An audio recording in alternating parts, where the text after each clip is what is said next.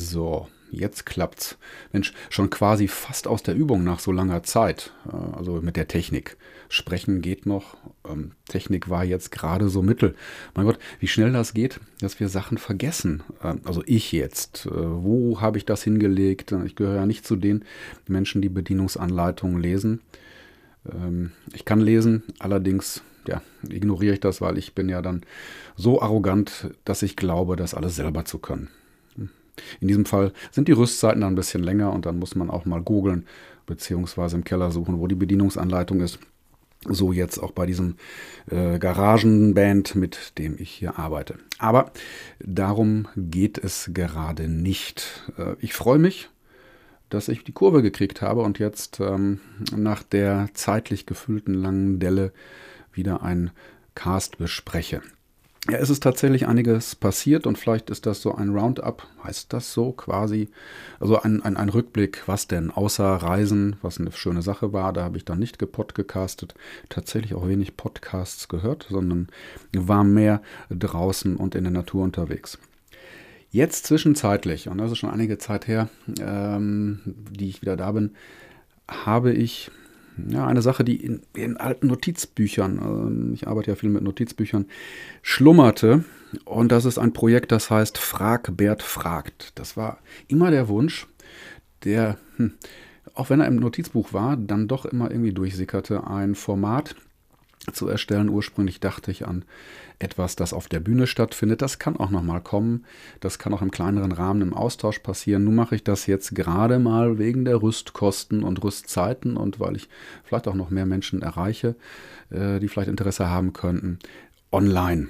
Fragbert fragt ist so etwas, ja, hat, braucht Mut. Der Mut ist nämlich der, ähm, nicht immer mit komplett, ja, wie soll man sagen, wissenschaftlich anerkannten Erkenntnissen loszugehen, sondern Erfahrungen reinzubringen, Philosophie, ähm, die unterschiedlichen, ja, unterschiedliche Sichtweisen und daraus ein Bild zu machen. Ein, die, was an, hat eine Idee entstehen lassen und diese Idee möchte ich dann mit euch teilen, wenn ihr dann dabei seid. Ähm, undogmatisch, andere Perspektiven und in den Austausch gehen und mich dann selber ja, bereichern. Also jetzt nicht finanziell, noch nicht. Das wird irgendwann kosten. Ich sag's euch. Nein. Ähm, intellektuell, spirituell, gefühlsmäßig zu bereichern und vielleicht euch auch, die ihr dabei seid. Fragbert fragt, wird dann per Zoom, oje, dieses Zoom, naja, hat sich bewährt, funktioniert recht gut, wird dieses Zoom verwenden und findet 14 täglich statt. Nicht 14-tägig, 14 täglich, also alle 14 Tage. Das erste Mal am 16. November, da geht es um konsistente Kommunikation. Dann zwei Wochen später geht es am 30. November um das Wort, die Macht der Worte, was äh, wir vielleicht irgendwie alle wissen, aber ähm, komprimiert, das ist schon erstaunlich, was dann noch da so möglich ist. Da möchte ich einige Worte drüber verlieren. Und am 14. Dezember geht es um, äh, wir sollten das nicht persönlich nehmen, insbesondere um Identifikation und Projektion. All das Dinge, die mir über Jahre, Jahrzehnte echt immer wieder über den Weg gelaufen sind. Vielleicht habe ich sehr lange gebraucht, um diese zu verstehen oder anzuwenden. Naja, und da möchte ich etwas davon mitgeben. Also insofern ist das ein Ideenteiler, ein Ideenteiler-Format. Los geht's immer kurz vor sechs. Um sechs geht's dann richtig los. Ähm, der Impuls soll um die 20 Minuten dauern und dann haben wir noch 10 bis 15 Minuten für Frage und Antwort und dann ist auch Viertel vor sieben Schluss, sodass dann mal, das Familienleben nicht beeinträchtigt ist und der Feierabend beginnen kann. Genau, das ist so die Idee. Die Termine schreibe ich dann auch in die Show Notes. Da sind sie dann zu finden. Und ähm, bei Interesse einfach mal fragen. Weitere Themen kommen. Die sind dann auch auf der mh, auf meiner Heimseite, die ja, die jetzt tatsächlich auch nochmal einen Anstrich bekommen hat. Das Schwarz ist weitestgehend gewichen. Ich habe ja, alte Artikel, was heißt alte? Also, naja, manche sind alt. Immer noch zeitlos, wie ich festgestellt habe, als ich diese Blockschublade dann aufgemacht habe, sodass ich sie wieder sichtbar gemacht habe für die, die es interessiert. Es ist schon interessant, was ja, vor, vor Jahren irgendwie aktuell war, worüber gesprochen wurde und dass es immer noch aktuell ist. Da war ich tatsächlich erstaunt und ich dachte, naja, ähm, als mal oder weniger faule Socke in mancher hin, mancherlei Hinsicht muss ich mir die Arbeit nicht nochmal machen. Und das ist immer noch erhellend und äh, zeitlos und deshalb stelle ich es rein. Das heißt, die sind wieder sichtbar, äh, weil ich hatte zwischenzeitlich den Blogbereich hm, herausgekegelt. So, dann habe ich auch nochmal unter der Motorhaube ein bisschen was an der Technik gemacht. Ja, ich mache viele Dinge selber. Äh, an der Technik. Und das ist der Haken an der Sache ist, du kommst halt nicht zum Content. Wenn du unter der Motorhaube in der Technik arbeitest als Nicht-Techniker und den großen Ehrgeiz hast, das dann auch toll zu machen, dann machst du nichts anderes. Da, da haust du dir eine Nacht um die Ohren, vielleicht auch mit einer Flasche Rotwein und den Ehrgeiz, das zu schaffen, freust dich dann, aber die Opportunitätskosten sind hoch. Da ist dann der, ja, die Zeit und die Energie für kreative, schöpferische Dinge für Kommunikation mit Menschen nicht mehr so da. Und ähm, das war auch der Grund, okay, die, die, das Ding läuft jetzt, ist sogar etwas flotter geworden, wie ich finde.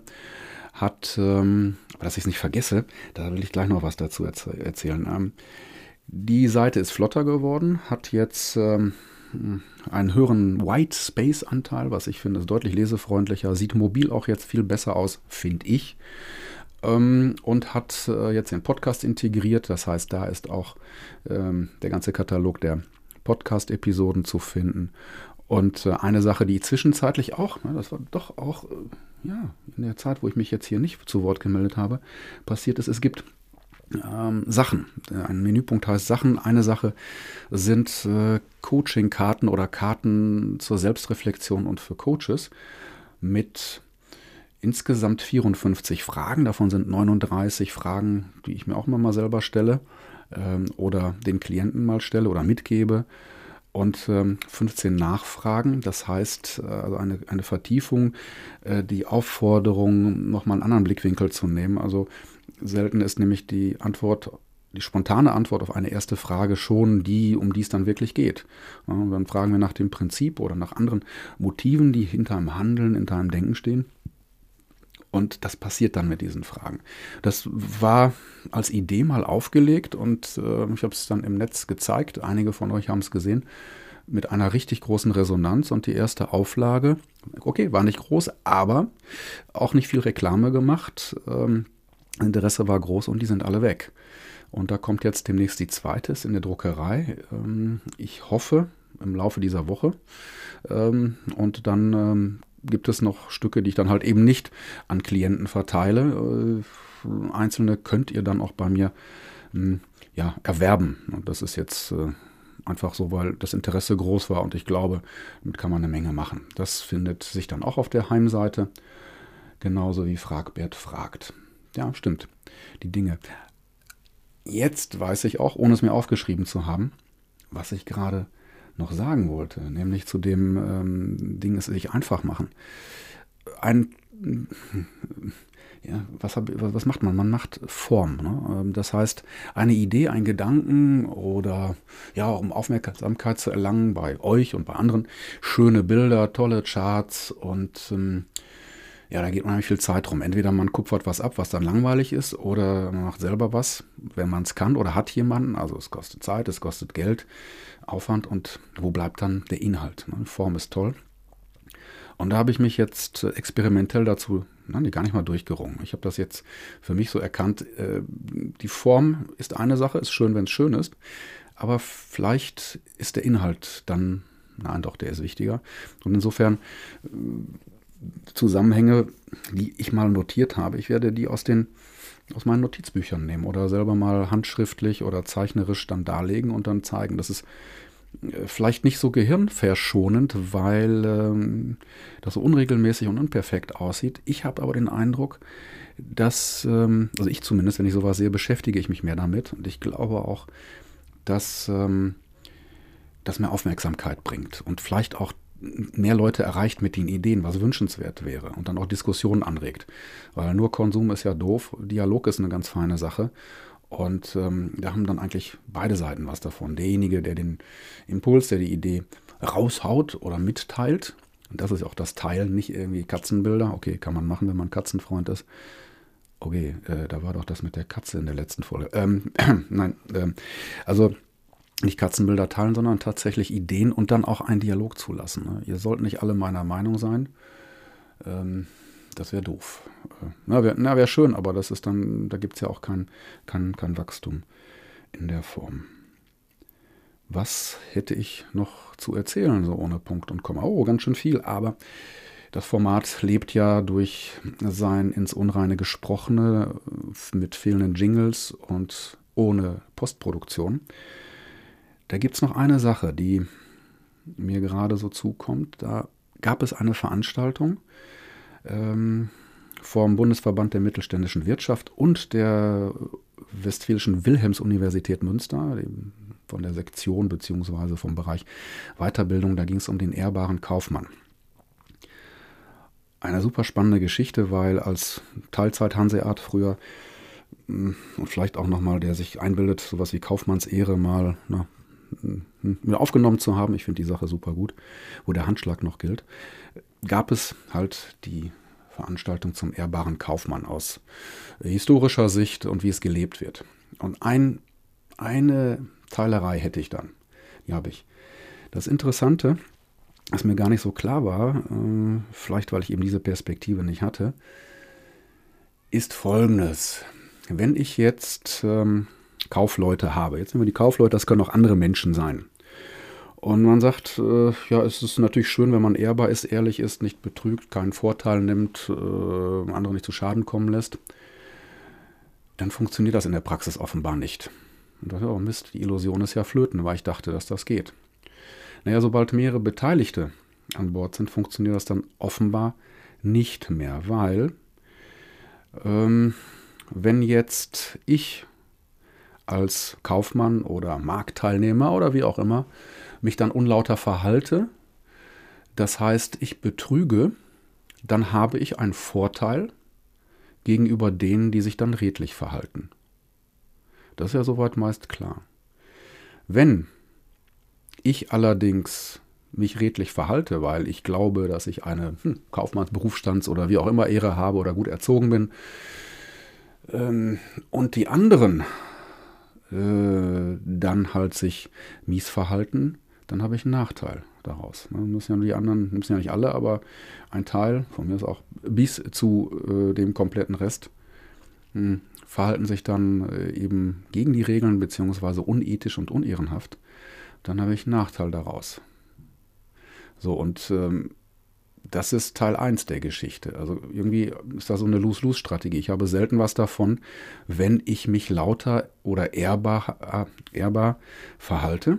Ich habe eigentlich immer dann einen Vorteil beziehungsweise kann Nachteil, wenn ich wenn mit den Wölfen heule oder gleich einen Schindluder mache. Schönes Wort, Schindluder. Und deshalb braucht es eine Regulierung. Idealerweise, sagt der Professor, eine staatliche Regulierung, die festlegt, oder eine berufsständische, die festlegt, was denn jetzt nur ehrenhaft oder was Recht ist, damit sich dann an diesen Mindeststandard die Leute halten. Daher kommt das dann wohl. Da war ich tatsächlich, auch wenn das so naheliegend ist, schon überrascht.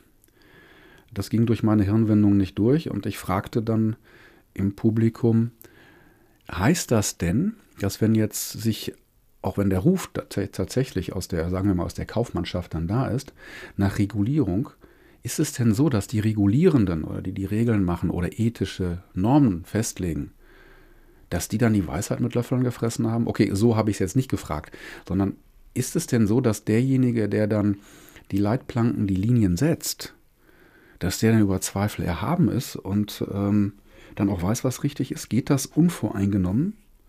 Geht das vorurteilsfrei? Geht das ohne eigene Interessen? Das heißt, jemand setzt die Regeln fest, die anderen spielen danach? Das ist eine Frage, die dann quasi offen geblieben ist. Ähm, vermutlich geht es mit Regeln besser als ohne. Aber die Entscheidung und ähm, ja, diese Ethik an eine übergeordnete Instanz zu geben, da bin ich noch nicht mit fertig.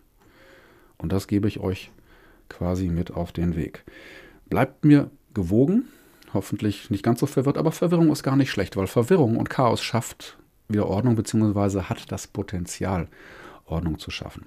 Insofern bleibt mir gewogen. Bis zur nächsten Show. Fragen und Anregungen immer gerne direkte Mang.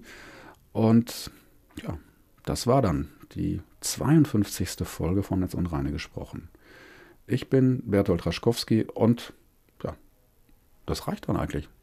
Dann sage ich mal Tschüss.